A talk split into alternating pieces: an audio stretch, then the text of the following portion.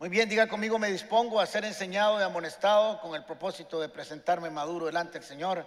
La gracia del Señor abre las puertas y el carácter las mantiene abiertas. No sé si a usted le ha pasado, a mí me ha pasado, que empezamos a hacer algo, empezamos a emprender algo en nuestra vida personal, en nuestra vida profesional, en nuestra vida familiar.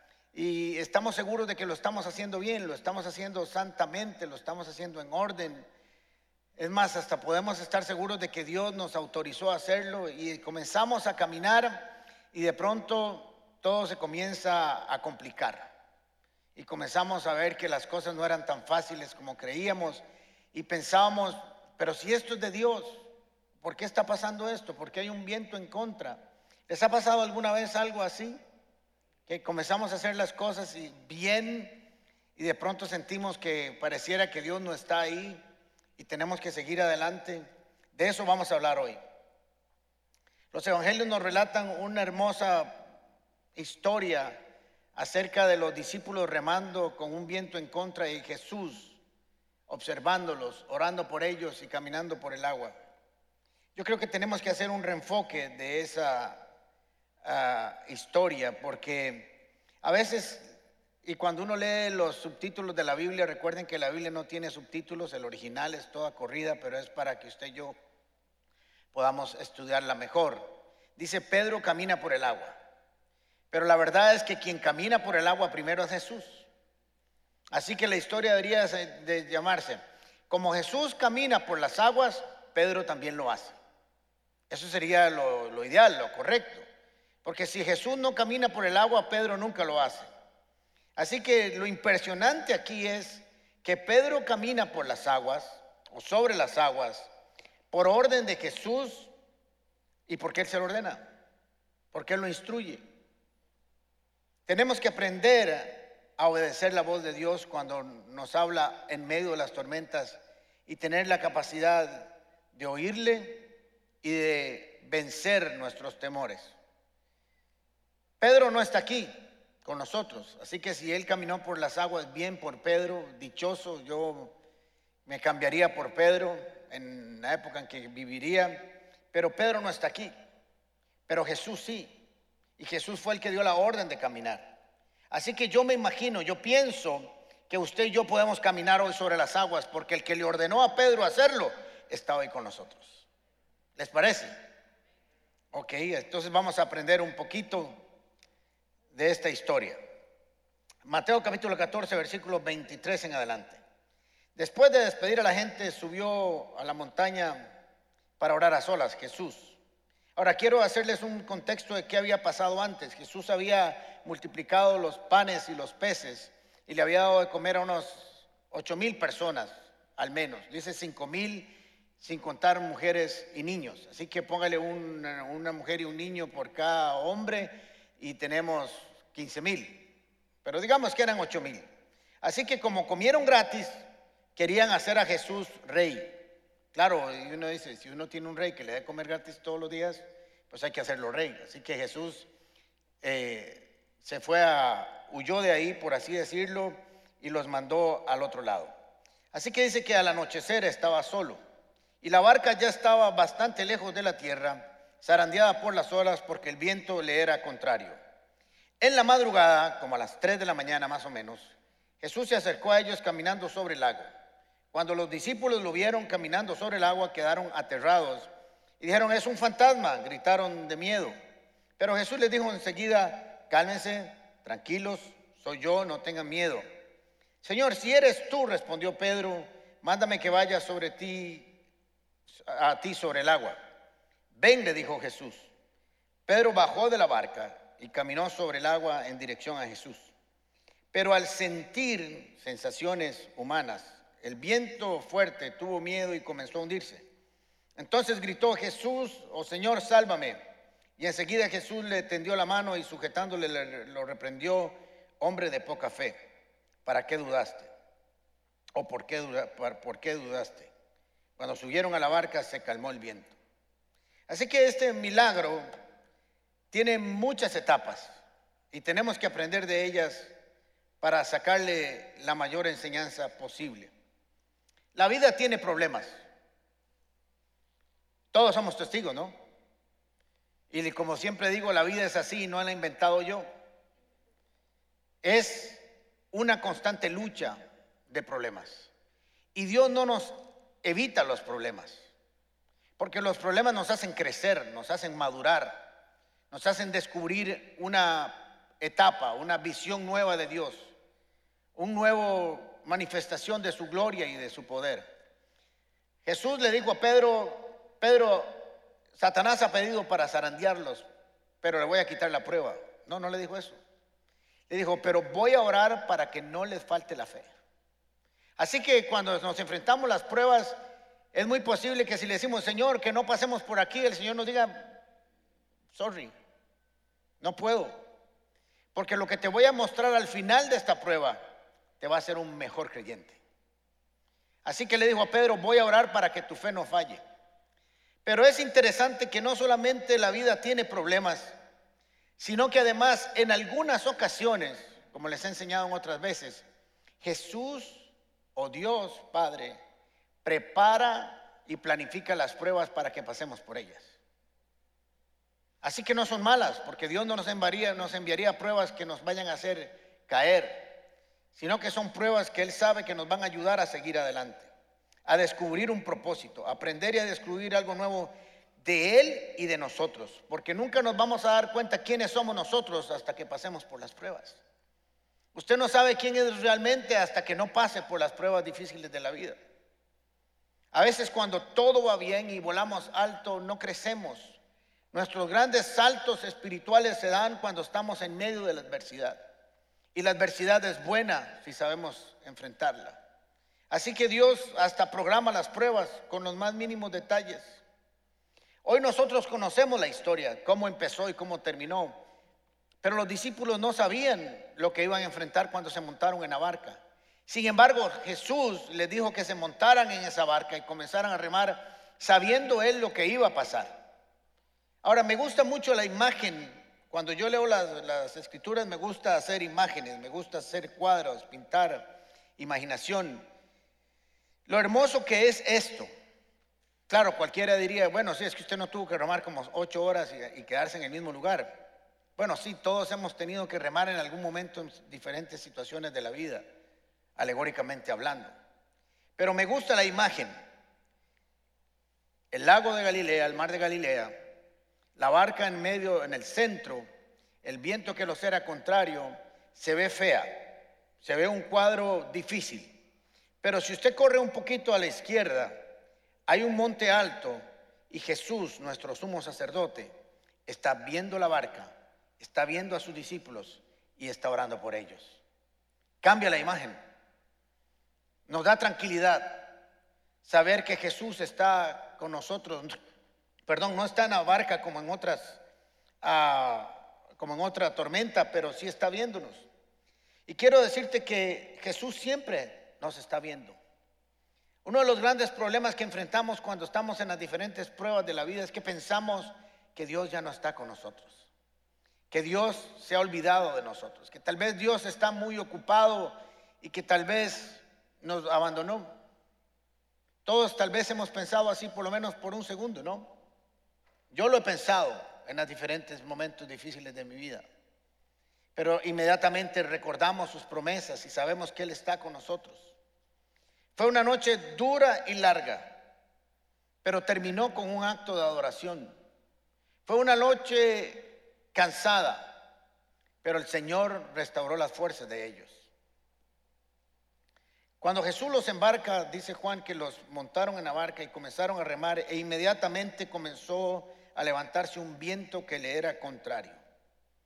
A veces pensamos que cuando estamos haciendo las cosas bien, a veces pensamos que cuando estamos haciendo aún cosas para Dios, no va a haber oposición.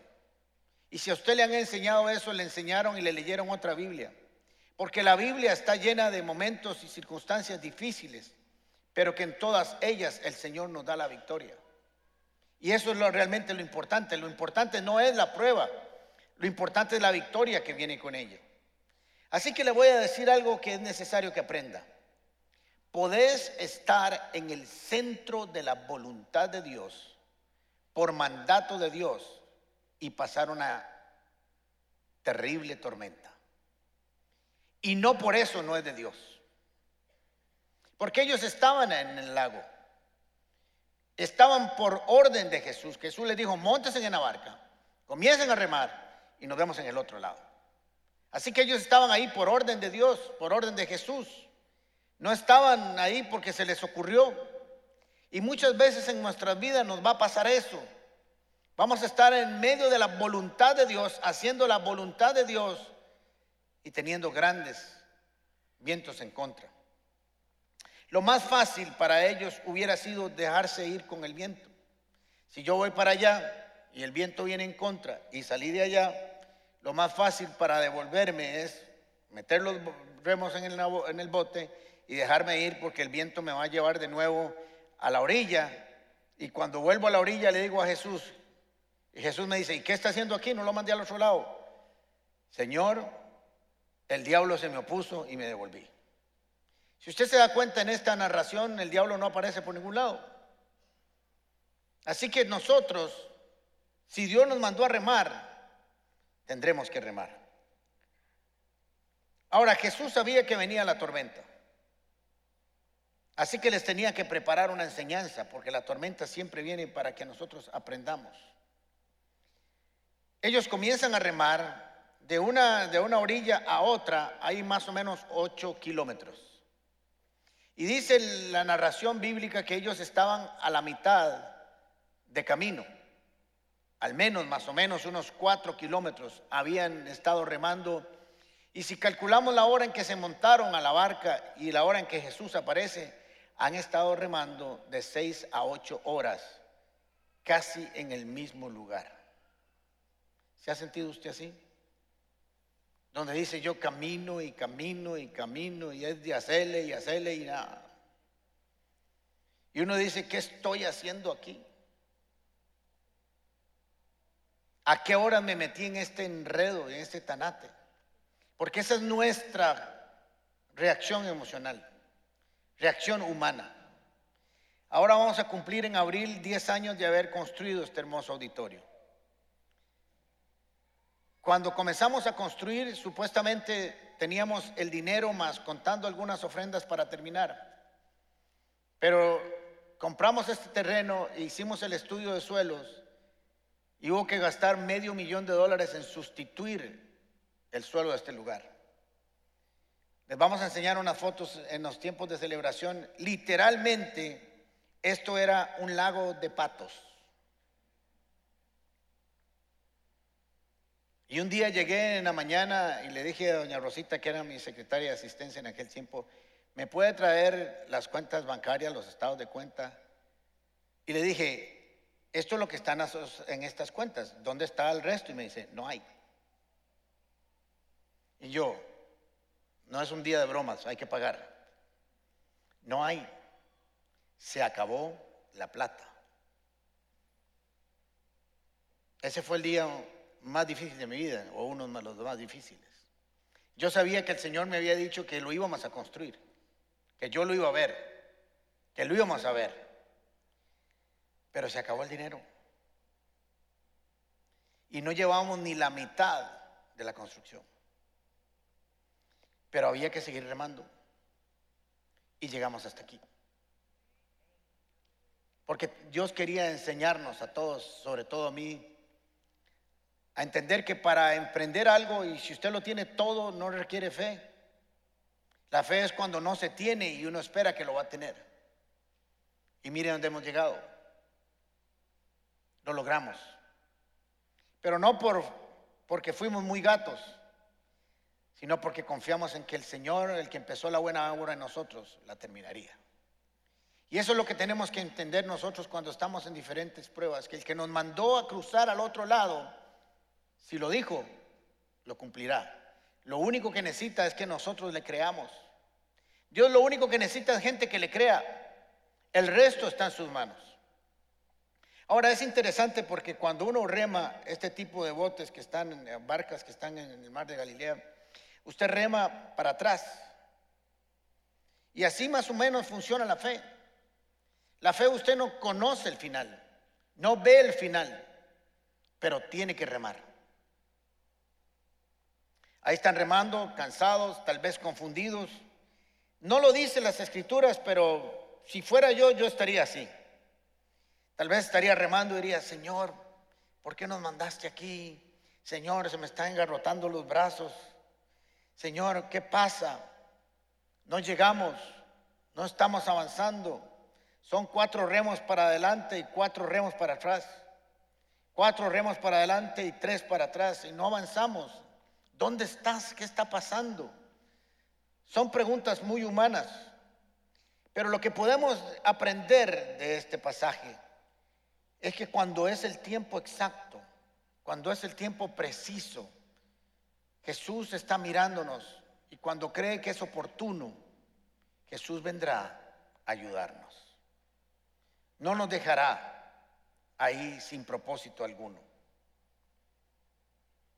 Jesús puede ser que no esté con nosotros en la barca, pero no nos ha quitado su vista. Y eso es lo que tenemos que aprender. Todos pasamos por momentos tormentosos y nuestra tendencia humana es a retroceder. Ahora, volvamos al pasaje. Son las 3 de la mañana. Jesús ya decidió ir a buscarlos. Viene caminando y se les ocurre a ellos que es un fantasma. Pregúnteme por qué se les ocurrió que era un fantasma.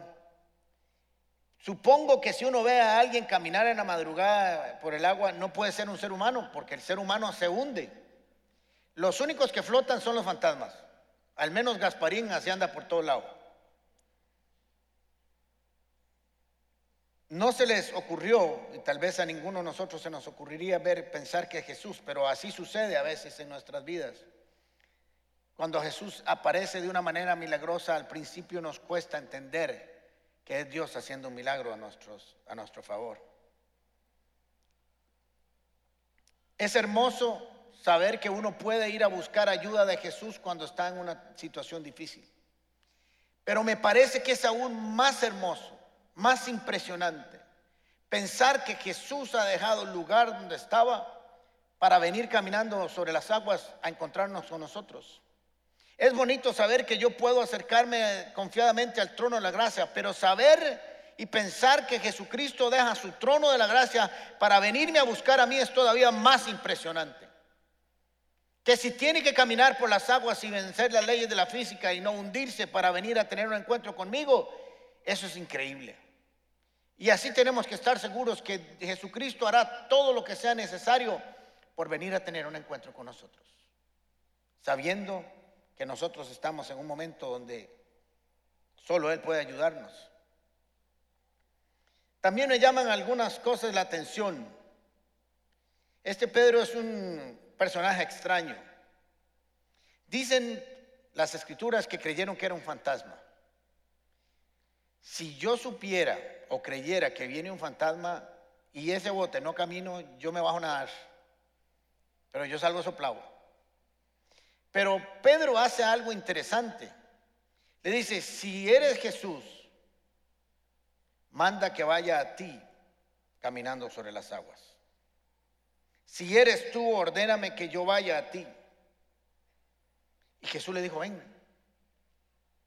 No sé por qué se le ocurrió eso a Pedro. La Biblia no dice. Pero posiblemente él pensó que la única forma de saber que no era un fantasma era acercándose a él. Y comenzó a caminar.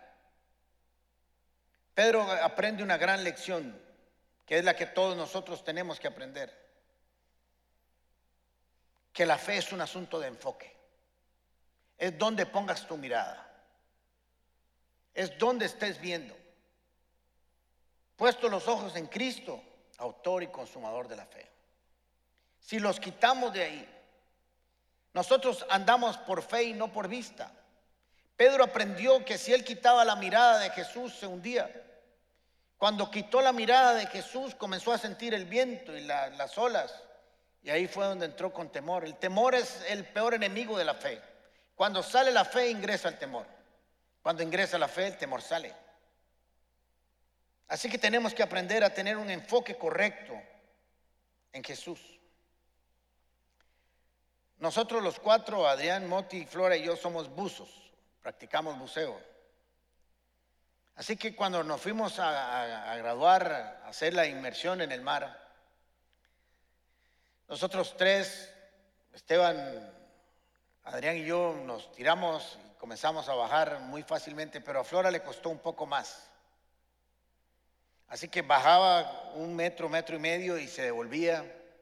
Bajaba un metro, un poquito más y se devolvía. Y entonces el máster, el profesor nos dijo, vayan, quédense ustedes tres abajo y déjenme un rato con ella aquí, a solas. Así que le dijo, vamos a hacer una cosa.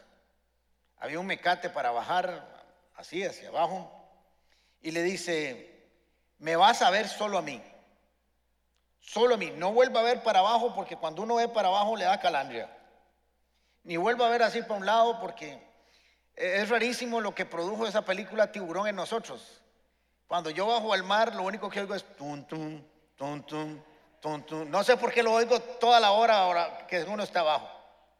Y si le tocan el tanque así y le hace el máster así, es que anda un coletillo de esos blancos y ya lo vuelve a oír uno la música. Tum, tum, tum, tum.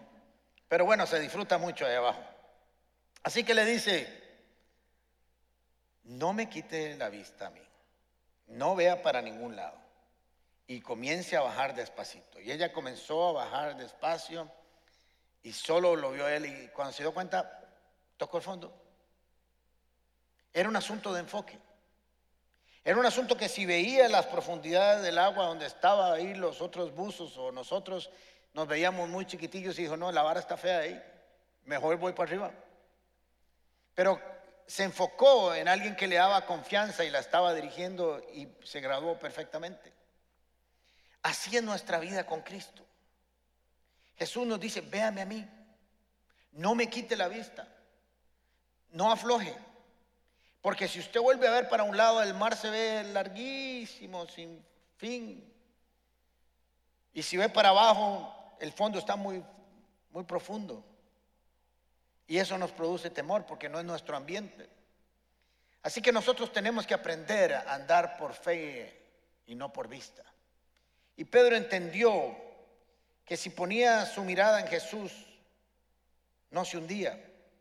Ahora no nos dice la Biblia que Pedro trató de volverlo a hacer, pero estoy seguro que si él lo vuelve a hacer, ya sabía cómo hacerlo. Ya sabía que era con los ojos en Jesús. Este pasaje bíblico tiene cuatro milagros, no solo uno. El primero es que Jesús camina sobre las aguas y pensamos que eso no es un milagro, pero es un milagro porque Jesús nació como hombre y estaba sujeto a las leyes de la física como hombre. Él no podía caminar sobre el agua como un hombre, tenía que vencer la ley de la física. Así que el acto de Jesús de caminar sobre el agua era un acto sobrenatural, era un milagro. Lo segundo es que calma la tormenta. Dice las escrituras que apenas ingresó a la barca, se calmó. Nadie le pidió que lo hiciera. Si usted ve, no hay ningún pedido de los discípulos que diga, Señor, calma la tormenta. Porque ellos estaban en todo el rollo ese de que si Pedro caminaba y que si no se hundía y que etcétera, etcétera, etcétera. Así que Jesús se acercó a ellos sabiendo que una necesidad de sus vidas era calmar la tormenta, porque si no, no llegaban al otro lado. Ahora, no sé si a usted le ha pasado, pero uno ha leído muchas veces algunos pasajes por muchos años y de pronto lee un pasaje que dice, esto estaba aquí, ¿le ha pasado así? Y me di cuenta que aquí hubo otro milagro por la forma en que está escrito en el idioma original. Juan capítulo 6, versículo 21. Dice así, así que se dispusieron a recibirlo a bordo y enseguida la barca llegó a la orilla donde se dirigían. ¿Saben qué pasó? Lo que a ellos les había durado horas, seis, siete, ocho horas, de remar para llegar a la mitad, una vez que Jesús estuvo en la barca y calmó la tormenta, en minutos llegaron a la otra orilla. Dice enseguida, inmediatamente. Lo que sucede muchas veces es que pasamos por pruebas muy largas, donde remamos muchas horas, muchos años, muchos meses. Parece que no vamos a llegar nunca.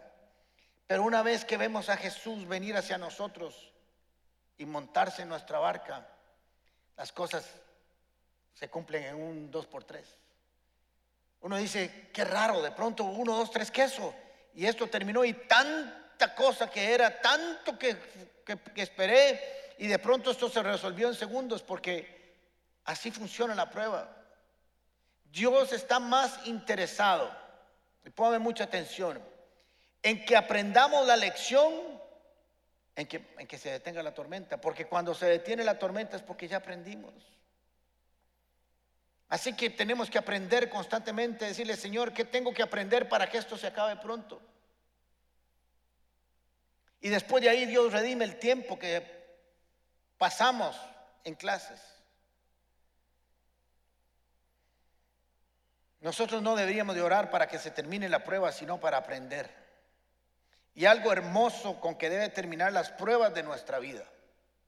Cada tormenta en nuestras vidas debe terminar con un acto de adoración cuando Dios cumple su promesa. Se dieron cuenta quién era Jesús y dijeron, ¿quién es este que hasta el viento y el mar le obedece? Y le adoraron. Toda prueba termina con una manifestación gloriosa de Jesús, de quién es y lo que hace y cómo lo hace y cómo se revela a nosotros. Así que vamos a aprender varias cosas. Muchas veces las pruebas y las tormentas de nuestras vidas llegan después de grandes victorias para prepararnos para otra.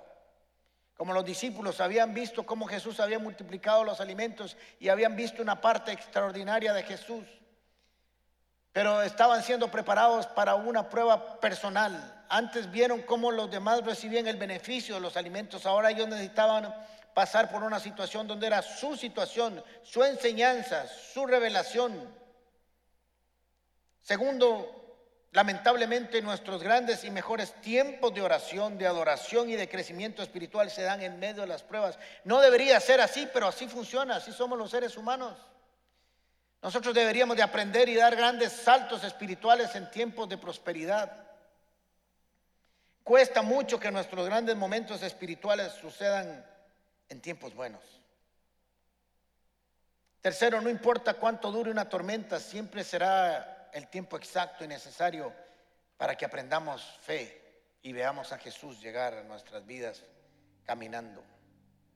Pedro tenía dos opciones, quedarse en la seguridad de la barca y bajarse y darse la oportunidad de ello, o quedarse en la barca. Todos y cada uno de nosotros tenemos esa opción siempre. O nos bajamos o nos quedamos en la barca. O tratamos de caminar sobre las aguas. O le decimos al Señor, no me interesa. Yo solo quiero que usted venga aquí y resuelva y yo no quiero crecer. Ahora, esas barcas son altas. Así que había que subir un poquito y bajar. Por eso dice que bajó de la barca. La fe siempre implica un riesgo. La fe siempre implica dar un paso sobre las aguas. Pero esta historia, además de tener una parte extraordinaria que es Jesús caminando sobre las aguas, Jesús calmando la tormenta y Pedro caminando sobre el agua, tiene una parte triste y dolorosa. Que once tuvieron la misma oportunidad de hacerlo y no lo hicieron. Solo uno de ellos optó por asumir el reto. Solo uno de ellos tuvo la oportunidad de sentir el agua en sus pies. Solo uno de ellos tuvo la oportunidad de caminar con Jesús, pero vamos a armar un poco este paquete visual. Pedro se baja de la barca y comienza a caminar. No dice la Biblia cuánto caminó. Tres, cuatro, cinco, seis, siete, ocho, diez, quince pasos. No, no dice. Solo dice que cuando comenzó a ver y oír el ver las olas y oír el viento, se asustó. Y le gritó a Jesús, sálvame. Y Jesús le extendió su mano y lo levantó. Pero pensemos todo ese tiempo, ¿qué pasó con Pedro? Cuando Jesús le extiende la mano a Pedro, habían dos formas de que Pedro estuviera ahí. O alzado por Jesús o parado sobre las aguas. No habían dos. Así que Pedro estuvo más tiempo en el agua de lo que nosotros nos imaginamos. Porque Jesús lo levantó, le dijo el resultado de la prueba. Yo no creo que lo estuviera regañando, sino que le hizo un análisis y le dijo, Pedro, te voy a decir algo. ¿Sabes por qué no llegaste hasta aquí caminando? Porque te faltó fe. La próxima vez que tengas que caminar, tendrás que aplicar la fe. Y le tomó de su mano y conversó con él sobre las aguas. Y le dijo, vamos al barco. La lección ya fue aprendida. Así que Pedro se fue caminando a la barca. Este es un hombre exitoso. Es que según Hebreos, sin fe es imposible agradar a Dios. Y Pedro estuvo dispuesto a agradar a Jesús, creyéndole, caminando con él. Si nunca arriesgas, nunca vas a caminar por las aguas. Si solo quieres caminar cuando las cosas están seguros, nunca vas a ver a Jesús caminar sobre las aguas. Si nunca arriesgas montarte en la barca y comenzar a remar, nunca vas a ver los milagros de Jesús sobre tu vida. Aquí hay una buena enseñanza personal y una buena enseñanza como congregación.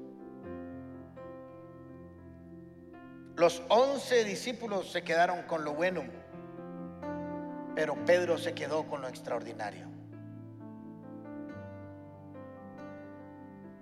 Hay creyentes que se conforman con lo bueno, pero no quieren ir sobre lo sobrenatural, sobre lo extraordinario, sobre descubrir cosas nuevas.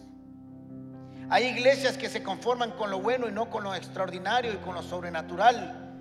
Y yo quisiera que esta iglesia nunca se conformara con lo bueno, sino que quisiera que toda una congregación está dispuesta a caminar sobre las aguas. Tenemos que oír la voz de Jesús que nos invita acercarnos a Él. Que ningún miembro de esta congregación se quede sentado en la barca. Que seamos una congregación de gente que está dispuesta a arriesgar por fe y a ver la gloria de Dios. Y recuerde, nunca llegarás más lejos que donde llegue tu fe. Nunca usted llega hasta donde usted lo decide, porque la fe no tiene límite. Los discípulos estaban ahí por voluntad de Dios, por instrucción de Jesús. Pero siguieron remando, fueron obedientes, perseveraron. Yo hoy le digo a todas aquellas personas que han estado por años remando, que tal vez ya están cansados de remar, que el Señor hoy te dice, sigue remando, yo te sigo viendo, nunca te he quitado la vista, soy tu sumo sacerdote y si yo te dije que vas a llegar, vas a llegar, dice el Señor, en lo que yo te he mandado a hacer. Gloria a Dios. Aunque estés cansado, aunque estés cansada, aunque la higuera no florezca, aunque todavía tu matrimonio no está como está, tu empresa no está como está, tus hijos no están como están, tu condición no está, sigue remando porque fiel es el que hizo la promesa. Y el que empezó la buena obra en nosotros la terminará. No cedas. No cedas. Pronto verás a Jesús acercándote a tu vida y diciéndote que salgas de la barca. Y de pronto todo tendrá sentido en tu vida. Cierra sus ojos un momento, por favor.